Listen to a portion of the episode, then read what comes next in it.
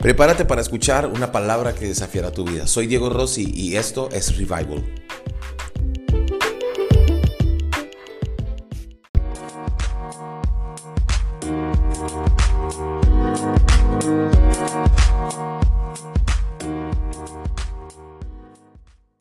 Dios hoy nos va a desafiar con una palabra. Quiero empezar diciéndole que este domingo tenemos Revival Sunday. Alguien que me ponga un aplauso ahí, alguien que me ponga un fuego. Porque este domingo tenemos Revival Sunday presencial. 5.50 de la tarde va a estar espectacular. Adoración en vivo. Eh, la palabra, mejor dicho, no se lo pueden perder. Y cuando vamos a terminar esta mega conexión, vamos a poner el link para que usted se se registre para Revival Sunday. ¿Por qué? Porque tenemos un cupo limitado y no se quede por fuera. Inclusive hay gente que nos estaba hablando de que no, que, que, todavía no, no asiste a Revival, no asiste a Revival. Y nos dijeron, ¿cómo hacemos para inscribirnos? ¿Cómo hacemos para ir? Les dijimos, terminando la mega conexión va a estar disponible. Entonces usted tiene que inscribirse porque va a estar espectacular. Hoy quiero hablar una palabra que va a desafiarnos y se llama da el paso. Da el paso. Y no es el pasito de bailar lo que vamos a hablar, ¿no? No es el pasito tuntún o el, o el, bailecito, no. Es, es ese acto de fe que tenemos que hacer.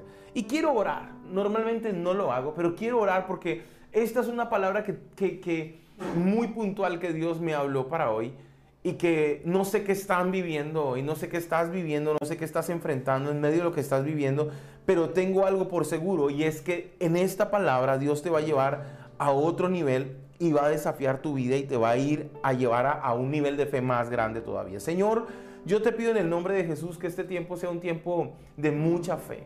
Que a cada persona que nos va a ver, que tú les hables, que tú traigas un tiempo nuevo sobre cada persona en el nombre de Jesús y que esta palabra traiga vida sobre cada persona. En el nombre de Jesús, amén y amén. Bueno, les cuento, les cuento que Dios anhela que nosotros demos pasos de fe el temor y las circunstancias hacen que nosotros nos acobardemos o que nos detengamos. La gente siempre me ha preguntado por qué los sueños de Dios no se cumplen en mi vida. Y la gente siempre atribuye esto a tres excusas. Las tres excusas más, más, más claras que la gente siempre, yo siempre he escuchado alrededor del mundo es, primero, no tengo dinero. La gente dice, es que Diego, yo no tengo dinero para que Dios cumpla su palabra en mi vida. Yo no tengo, o sea, si yo tuviera el dinero que tiene usted, dice, a veces la gente dice eso. Y digo, no, o sea, yo no tengo dinero. Sí, yo lo que tengo es fe. Yo lo que he aprendido en mi vida es dar pasos de fe. O a veces la gente dice, si yo tuviera el dinero de tal persona, y la Biblia dice en Ageo, mío es el oro y mía es la plata. Todo, todo el recurso Dios lo tiene. Así que no es el dinero el que detiene el propósito de Dios en nuestras vidas. Si usted y yo estamos atribuyendo que el propósito de Dios no se cumple nosotros sencillamente porque no tenemos dinero, quiero decirle algo, no es el dinero, no es el dinero. La gente atribuye también a que no es que yo no tengo yo no tengo tiempo, yo soy muy viejo, yo soy muy joven, es que yo a mí ya se me pasó mi temporada, es que yo no tengo la fuerza como antes. No tiene que ver con el tiempo. La Biblia dice en Eclesiastés 3 que todo lo que se quiere debajo del cielo debajo del sol tiene su tiempo, tiene su hora. No tiene que ver con eso. No tiene que ver con tiempo. No importa. Hemos escuchado testimonios de gente que desde muy niño le sirven a Dios y gente que muy grande ha logrado grandes cosas para Dios. No tiene que ver con tiempo. Yo sé que usted de la casa, usted está notando conmigo ahí todos estos principios que le estoy enseñando. Entonces, no es dinero, no es tiempo, ¿Qué es? Otra cosa que la gente atribuye es que el propósito de Dios no se cumple en mi vida porque es que yo no tengo contacto. Si yo conociera al que usted conoce, si yo conociera al cantante, al predicador, si yo conociera al de la empresa y no tiene que ver con eso. ¿Sabe que durante años yo crecí escuchando a Marcos Witt? Y yo yo escuchaba su música y yo esperaba, yo iba a los conciertos de Marcos eh, mi sueño era que yo soñaba, yo soñaba en la noche y en la mañana en la me, me, bañaba y cantaba en, la ducha y yo soñaba que yo llegaba al concierto donde estaba Marcos, yo estaba en la... yo era un chiquillo y, yo soñaba que yo estaba en la tribuna y de pronto Marcos Witt, que era el cantante de, muy fuerte en ese, en ese tiempo, cantaba esas canciones y todo y yo soñaba que de un momento a otro decía, esperen un momento, paren el concierto, paren el concierto. Aquí hay un joven llamado Diego Rossi, venga, Dios lo va a usar, cante conmigo. Y nunca pasó. Nunca pasó. A veces uno, uno dice, si yo tuviera los contactos, años después tuve el privilegio de abrir varios de sus conciertos y, más, más específicamente en Colombia. Y un día se lo conté. Pero es sencillamente porque nosotros estamos esperando que, que, que pase algo sobrenatural, que, que algo diferente pase. Y no son los contactos. La Biblia dice en Isaías 55:5, he aquí llamarás a gente que no conociste, gente que no te conoce, correr a ti, por causa de Dios que te ha honrado. Entonces, si no es tiempo, si no es dinero, si no son contactos, ¿qué está haciendo que el propósito de Dios en tu vida no se cumpla? Y aquí hay algo muy tremendo y es carácter. Mientras el carácter de Cristo no esté desarrollado en nosotros, Dios nos va a dar tiempo, Dios no nos va a dar dinero, Dios no nos va a dar contactos, porque si no tenemos el carácter suficiente para creerle a Dios en lo poco, tampoco en lo mucho. Hay gente que dice, cuando Dios me bendiga, yo voy a honrar a Dios. Mentira. Si uno no honra a Dios en lo poco, en lo mucho tampoco lo va a hacer.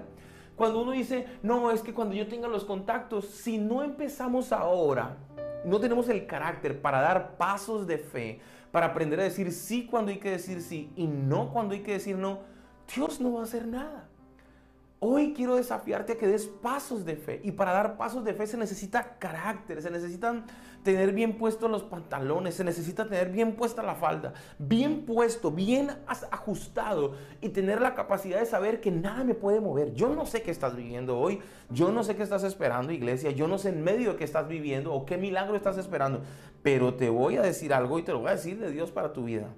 Las, yo siempre lo he dicho y lo he hablado en Revival, los milagros no suceden se provocan. Alguien tiene que provocarlos.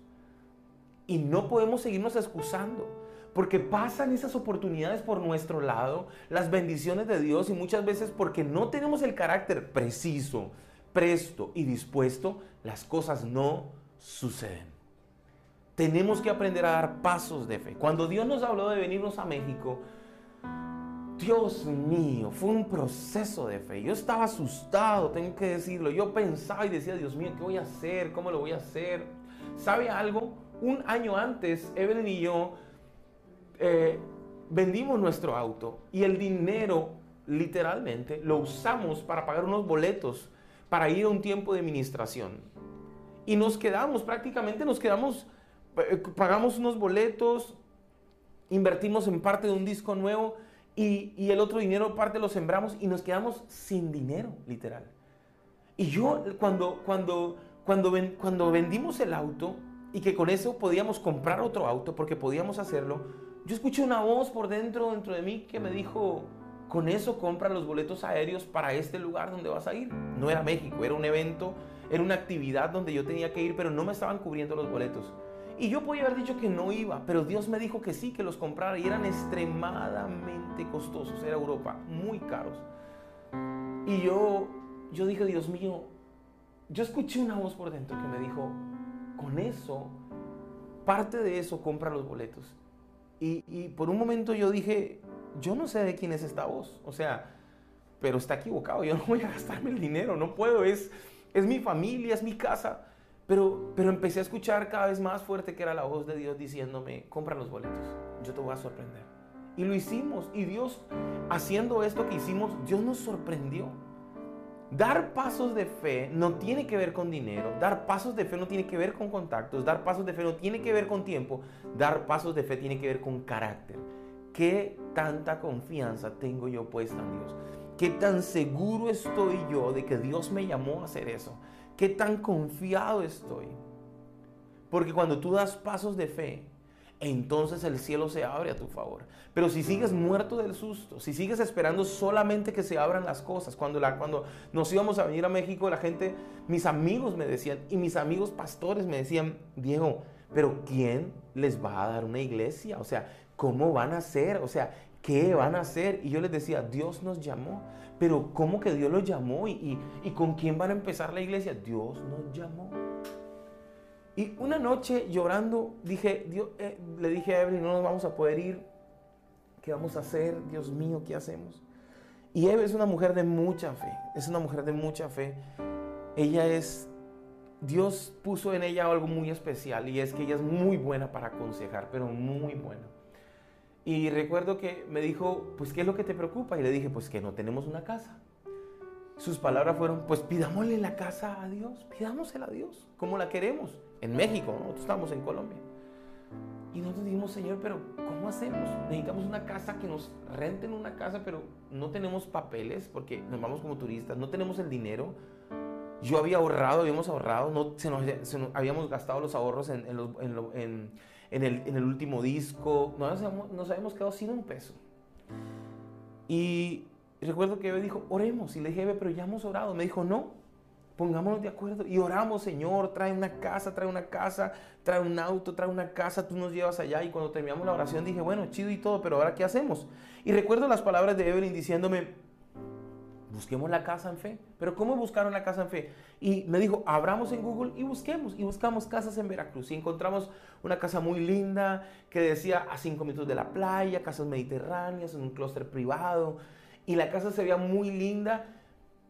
Y Evelyn dijo, esa es la casa que Dios tiene para nosotros. Cuando yo vi el precio, yo le dije, no, esa no es la casa. Estaba muy cara. Y dijo, no, esa es la casa. Esa es la casa. Vamos a creer a Dios. Y le dije, baby, no, o sea, por más que no vamos a poder, amor. O sea, no, no podemos. Me dijo, mándale un mensaje. Y yo dije, pero ¿qué le voy a mandar? Dile la verdad. Y ahí está el correo. Y, el correo dice, señores inmobiliarios, ustedes no me conocen, soy pastor, no tengo dinero, siempre lo he dicho. Y lo he contado en algunos lugares, no tengo dinero, pero esa es la casa que Dios nos dijo que tiene para nosotros. Dios nos lleva con un propósito a México. Recuerdo el, correo de la inmobiliaria era, señor Rossi, sin papeles, sin dinero, no le podemos rentar la casa. O sea, no sea iluso. Y por un momento yo no me desanimé. Yo sentí que algo Dios tenía detrás de todo eso.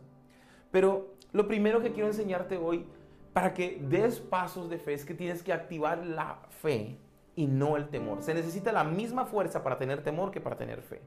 Y hoy tienes que comprender algo. Dios está esperando que des pasos de fe. Dios está esperando que actúes, que tomes oportunidades. A veces la gente de negocios del mundo tiene más fe en esas cosas que los hijos de Dios en Dios. A veces la gente del que no conoce a Dios tiene más fe en inventarse y hacer negocios y creer que puede salir y no colocando su esperanza en Dios. Y los hijos de Dios, muchas veces nuestra fe se ve limitada solamente a lo pequeño. Pero conforme tú lo pidas, así sucederá. Tienes que activar la fe, no el temor. Dios te está diciendo hoy, si sigues viviendo de esa forma, no vas a ver milagros. Si no te atreves a romper el techo de lo que estás viviendo, y recuerdo que Eve y yo dijimos, bueno, algo Dios va a hacer, no sabemos qué va a hacer. Ocho días después me llamaron a mi teléfono. Yo estaba en Colombia, recuerdo que estaba lavando un auto que me habían prestado en el que me movía porque no tenía auto. Y, me llamaron de la inmobiliaria y me dijeron, señor Rossi, permítame un momento, queremos comunicarlo con las, la dueña de la inmobiliaria. Y me pasaron y me dijeron, mire, yo soy, recuerdo que me dijo su nombre, me dijo, mire, yo soy Juana, yo soy dueña de la inmobiliaria, yo... Ah, yo también conozco a Dios, yo también, yo también amo a Dios eh, y quiero decirle que yo soy colombiana y esa, esa casa que usted quiere es mi casa y, y yo llevo orando para que alguien la habite, alguien la habite de Dios. Y recuerdo que Evan y yo nos quedamos sorprendidos. Yo le dije, mire, yo no puedo pagar todo lo que va en la casa, yo puedo pagar, la... yo no me acuerdo cuánto fue que le dije, como casi la mitad. Y me dijo, bueno, está bien, pastor, esa es su casa cuando llega. Y así fue. Literal, después estuvimos ahí un año y Dios nos llevó a un lugar mucho mejor, eh, eh, eh, que nosotros humanamente era imposible. Pero Dios necesita que demos pasos de fe. Y necesitas activar la fe y no el temor. ¿Hace cuánto estás orando por hacer algo que Dios te dijo y no lo haces porque estás muerto del susto, muerta del susto? No, no podemos seguir siendo gobernados por el temor. Eve y yo hemos vivido muchos actos de fe. Hay un testimonio que me ha impactado mucho, es el testimonio de mi suegro, que saliendo de Dominicana cuando tenía 18 años se fue a Aruba y estando en Aruba le dijo a Dios, Señor, ¿a dónde me quieres llevar? Dime a dónde me quieres llevar. Y orando, aunque le habían abierto las puertas en Aruba para que siguiera predicando porque mi suegro es evangelista, o bueno, en ese tiempo era evangelista y, y viajaba mucho, tenía 18 años, era un niño, predicando. Y dice que le dijo, Señor, muéstrame dónde. Y en ese momento se cayó un mapa mundi y salió Colombia, el mapa de Colombia. Y sin conocer a nadie, compró un boleto a Colombia y llegó ahí. Hoy yo estoy recibiendo una semilla, sembrando una semilla que un día mi suegro, que hoy tiene casi 50 años de ministerio, fundó muchas iglesias, formó muchos pastores, le creyó a Dios. ¿Qué hubiese pasado si en vez de haber activado la fe hubiese activado el temor? No estuviese yo aquí. Eve y yo no estuviésemos acá. Tenemos que aprender a activar la fe, no solo por nosotros, sino por nuestros hijos, sino por los hijos de nuestros hijos, por nuestros nietos. ¿Vas a seguir muerto del susto en ese negocio? ¿Vas a seguir muerto del susto en esa comodidad? ¿O vas a salir de tu zona de confort y vas a creerle a Dios? El mundo hoy está lleno de puros charlatanes. Y tú vas a ser honesto. Yo creo que hay mucho conocimiento financiero porque hay mucha gente que conoce, pero el 90% de gente que habla pura mentira y pura estafa. Mucha gente. Pero ellos motivan a la gente y le dicen, crean en sus sueños, salgan adelante, caminen. Y no les están diciendo que pongan su confianza en Dios. Yo te estoy diciendo hoy lo que la Biblia dice. La Biblia nos enseña algo y es que con Dios todo, todo lo podemos. Eso dice la Biblia. Todo lo puedo en Cristo que me fortalece. Pero la pregunta que quiero hacerte hoy es, ¿vas a activar la fe o vas a activar el temor? Tienes que dar un paso de fe. ¿Qué es eso que estás orando? ¿Qué es eso que estás orando que no has hecho todavía y que tienes temor de hacer? No es tiempo, no es dinero, no son contactos, es carácter. Quizás es el orgullo que no te deja dar un paso de fe. Quizás puede que sea, no sé, la situación que estás viviendo. Pero siempre lo hemos hablado. Es más fácil creerle a Dios que creerle al mundo. Hay una, parte de la Biblia que me encanta y es Primera de Crónicas 4.9 y yo quiero que la leamos juntos y es la historia de Jabes. La Biblia solo menciona dos versículos de este tipo, pero mire lo que dice la Biblia en Primera de Crónicas 4.9. Dice, y Jabes fue más importante que todos sus hermanos el cual, al cual su madre llamó Jabes, diciendo por cuanto lo di a luz en dolor. El nombre de Jabes significa dolor. O sea, el tipo, normalmente en el tiempo de antes, los nombres que se colocaban eran nombres que iban de acuerdo a lo que generaban. En el, o, en, o en la concepción, o en el nacimiento, o lo que reflejaban los hijos para sus padres. Y el nombre que le pusieron fue Dolor. Hoy hay gente todavía que se llama Dolores, ¿no? Hay gente todavía que se llama Dolores. Pero ya como que no es muy usual. Pero imagínense que a mi hijo yo le ponga tristeza, o que le ponga a mi hijo preocupación, o que le ponga a mi hijo nostalgia. Eso marcó todo el tiempo la vida de Javes. Ahora, Javes, según lo que la Biblia nos enseña, era ceneo, o sea, no era israelita. los ceneos era un pueblo que, que se juntó con el pueblo de Israel cuando iban caminando hacia la tierra prometida y se volvieron parte, pero eran nómadas, o sea, era gente que eh, vivía su vida, no era israelita, aunque se juntó con ellos, no, su estirpe no venía de, una creencia, de creencia en Dios. Y aquí lo vemos, ¿por qué? Porque la Biblia dice, e invocó Jabes al Dios de Israel, no era el Dios de él. Pero Jabes hizo eso, activó la fe, no el temor. Y hoy lo que yo quiero decirte es que tienes que dejar de temer. ¿Hasta cuándo vas a seguir temiendo? ¿Hasta cuándo vas a seguir diciendo, lo hago, no lo hago? ¿Me lanzo? No me lanzo. ¿Lo compro? No lo compro. Y es puro temor. La misma fe. Mire, y va a sonar fuerte lo que voy a decir, pero la misma fe que tenemos para vender 10 tacos, es la misma fe que se necesita para vender mil tacos. Es la misma fe.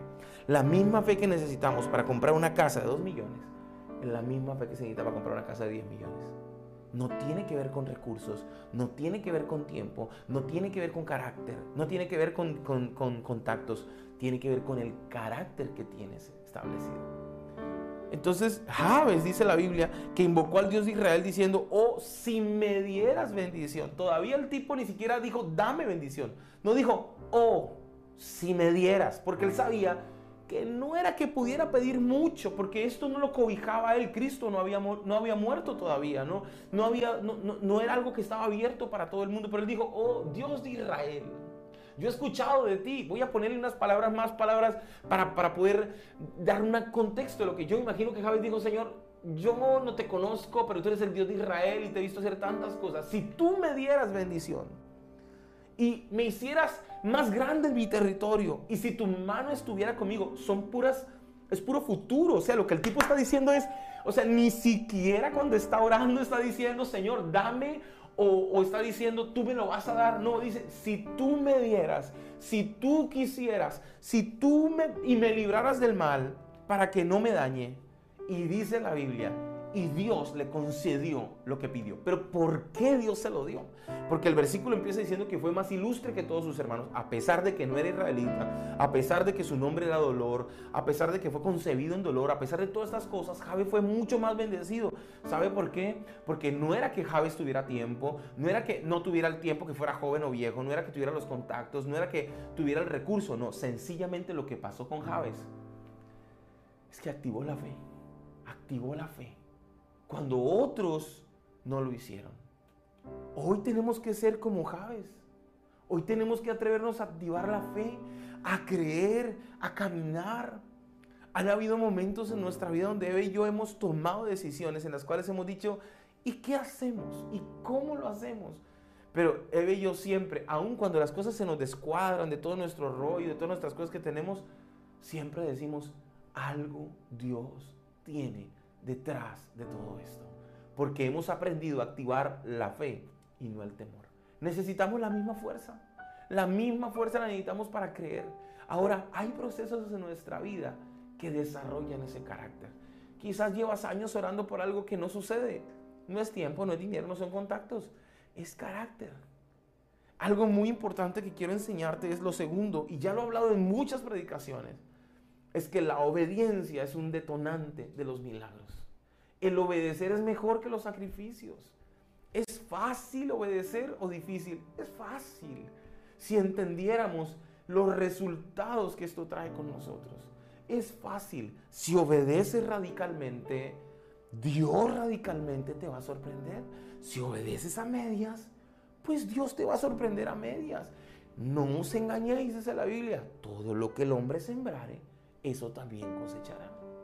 Necesitamos aprender a ser obedientes en la temporada en la que estamos. Necesitamos aprender a ser obedientes en el tiempo de vida que estamos viviendo ahorita. Y no sencillamente ser obedientes cuando nos gusta. Yo tengo hijos y siempre lo he hablado. Y yo lo he contado.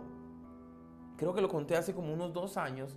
Que recuerdo que llevando a Mati a la escuela, lo llevaba y todo el camino, estaba más pequeño, yo creo que tendría unos 5 años. Yo lo llevaba todo el camino dándole y dándole. Y mientras iba manejando le decía, hijo, si tú quieres que te vaya en la vida, tienes que obedecerme. Papá es el que sabe. Tú no sabes qué quieres todavía, pero yo te voy a proyectar. Tú quieres que te vaya bien en la vida, ¿qué tienes que hacer? Y Matías decía, obedecer. Tú no sabes, Mati, todavía qué quieres en la vida. Obedéceme para que te vaya bien. Hijo, escúchame. Aun cuando estés grande, escucha mi consejo. Hijito, yo sé lo mejor. Si yo te digo que no te comas más yogures al día, no te los comas. Y me lo llevaba ahí dándole y dándole.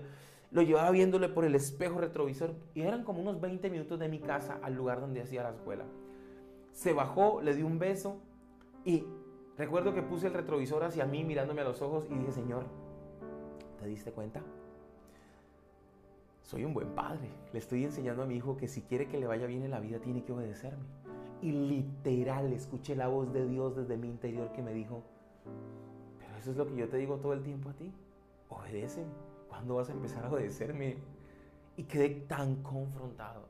Porque Dios usó el mismo ejemplo mío con Mati para él conmigo. Y hay veces que nosotros decimos, esto sí, pero el otro no. En esto sí.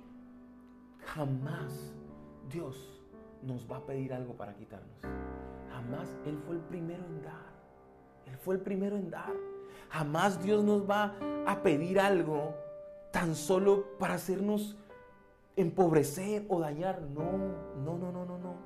¿Sabe, iglesia? Necesitamos aprender a obedecer, porque la obediencia es el detonante de los milagros. La obediencia es el detonante de los milagros. ¿Tú quieres ver milagros? Da un paso de fe. Sé obediente. Hay cosas que Dios te ha estado hablando y quizás me estás viendo a través de Instagram o de, o de Facebook o de la transmisión oficial de YouTube de la casa o me estás escuchando en el podcast o en la radio. No sé dónde me estás escuchando, pero escucha lo que te voy a decir de parte de Dios. ¿Qué es eso que tienes que hacer? Y que hace tiempo Dios te dice que lo hagas y no lo estás haciendo. Pues te digo hoy lo mismo que Jesús le dijo a Judas. Lo que tengas que hacer, hazlo pronto. A veces y yo sé que es algo fuera de contexto, pero lo digo así como, como en una forma jocosa. le damos muchas vueltas a lo que Dios quiere que hagamos. Y entre más vueltas le demos, menos veremos la bendición de Dios. Esta vida no es fácil. Jesús dijo en el mundo tendrán aflicción, pero dijo, confíen. Y solo alguien que obedece, escuche esto, puede confiar. Solo alguien que obedece puede confiar. Entonces, si tú no obedeces, si yo no obedezco, ¿cómo voy a confiar? Si yo mando a mi hijo a la tienda, al Oxxo, por dos huevos, un pan y no sé, dos huevos, un pan y una salchicha, y el chico viene con dos huevos, el pan y en vez de traer la salchicha trae un yoyo, ¿cómo cree que va a venir el hijo? ¿Cómo va a venir? Asustado. Pero cuando uno hace lo que le mandaron a hacer, uno está tranquilo. Cuando uno obedece, uno puede confiar. Por eso Jesús dijo, en el mundo tendrán aflicción, pero confíen. Yo he vencido al mundo. Pero ¿por qué Jesús dijo eso? Porque Jesús le estaba diciendo, si ustedes me obedecen, si ustedes hacen lo que yo les digo, tranquilos, yo ya vencí al mundo. Ustedes ya tienen su recompensa. Y esta es la palabra con la que quiero cerrar hoy, iglesia. Tú no puedes confiar, tercero, si tú no obedeces. No puedes estar tranquilo si tú no obedeces. Los primeros días cuando llegamos a México fue muy difícil, tengo que confesarlo. Hoy, este, este año, este año vamos a cumplir cinco años, media década de estar en México.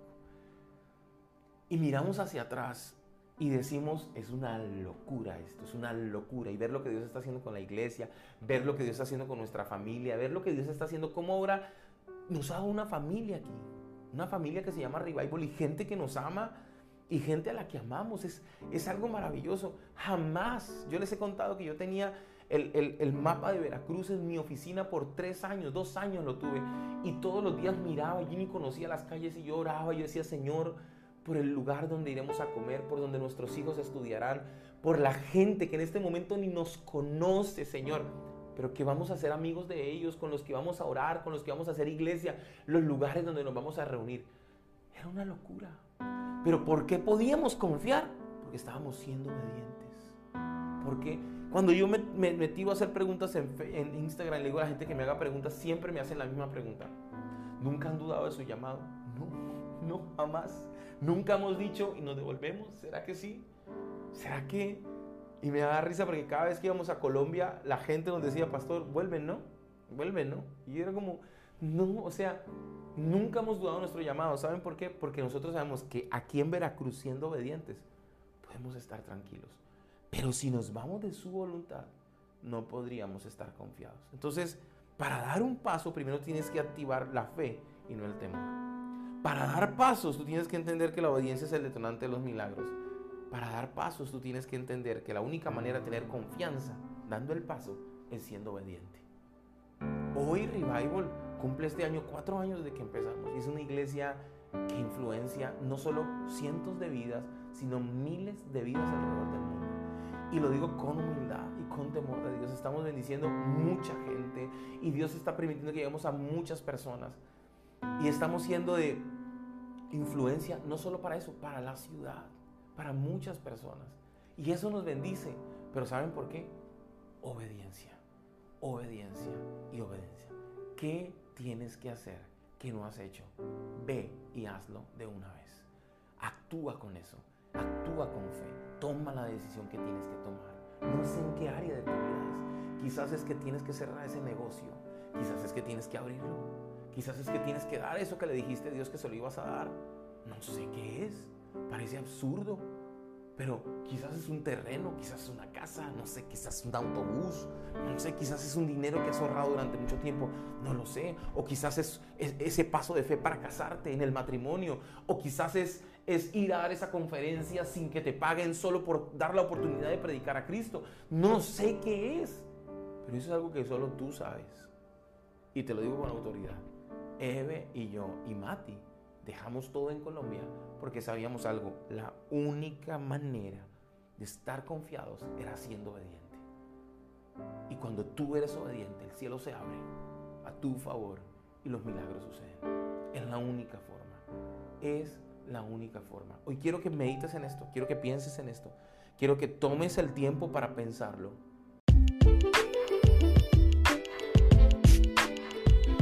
Si esta palabra fue de bendición para tu vida, por favor, conéctate con nosotros en las redes sociales de Revival Veracruz o Diego Rossi o Evelyn Rossi y cuéntanos qué Dios habló a tu vida. Y si estás en Veracruz, acompáñanos. No vamos a la iglesia, somos la iglesia.